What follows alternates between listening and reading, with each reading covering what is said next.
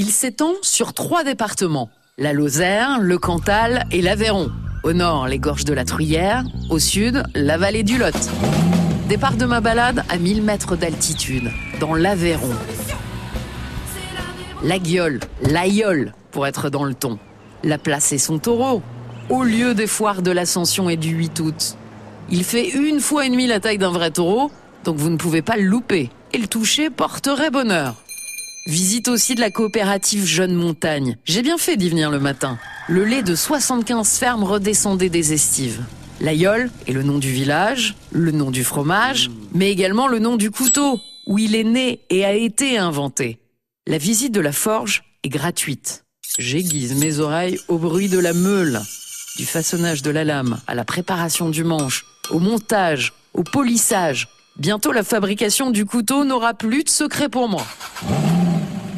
À une vingtaine de kilomètres de l'Aïeul, Saint-Urcise, petite cité de caractère du Cantal.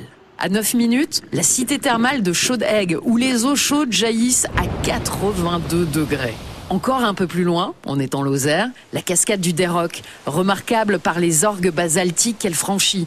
Cette grotte devait servir de refuge aux brigands de grand chemin. La vache au braque, elle est reconnaissable entre mille. Elles sont comme maquillées.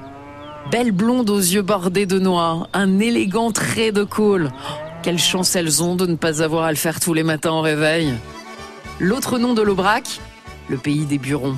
Ces maisonnettes au toit de l'Ose évoquent le temps où les bergers trouvaient refuge dans ces pièces exiguës pour fabriquer et stocker le fromage. Et s'abriter de la brûle, ce redoutable vent d'ouest. Buron de Camjane encore on vous sert la ligo, préparée au feu de bois, dans une délicieuse ambiance d'auberge d'antan. C'est le dernier buron en activité.